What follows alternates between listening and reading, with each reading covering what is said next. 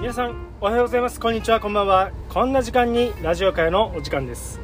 今回は今日は何の日？366日の感動物語。ある7月7日のお話をさせていただきたいと思います。よろしくお願いいたします。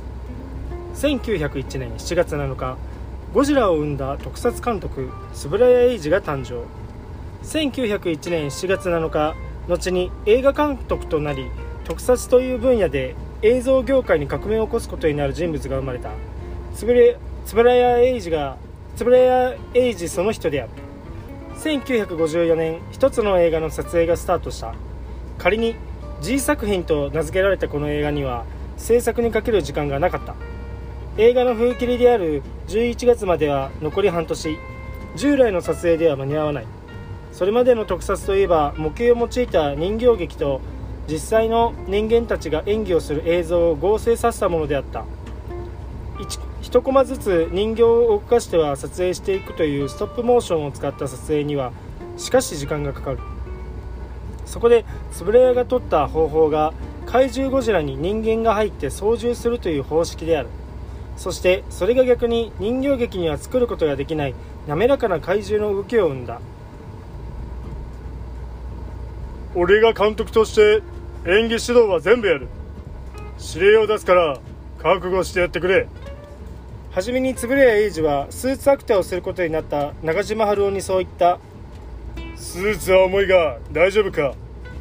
中島は「やります!」と即答した。しかし問題のスーツは重量は100キロほどある上に中からは足元のわずかな場所しか見えない。さらにスーツの中の足部分は下駄で動きにくいことのこと動きにくいことこの上ない代物だった。そんな中でも動物の動きを学び円谷と中島は撮影を進めていく。その動きはおかしいな。もう一度やり直しだ。円谷はあるシーンの撮り直しを指示した。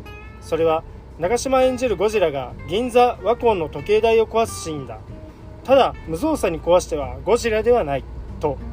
長島はゴジラの気持ちになってなんだこの音が鳴るものはと少し考えてから壊した。それだこれこそゴジラの動きだ。こうして作られたゴジラの第1作は空前の大ヒットを記録する。ゴジラの大きな足跡が特撮映画史に偉大なる一歩を刻んだことは言うまでもない。今回は7月7日ゴジラを生んだ特撮監督円谷英二が誕生のお話でした。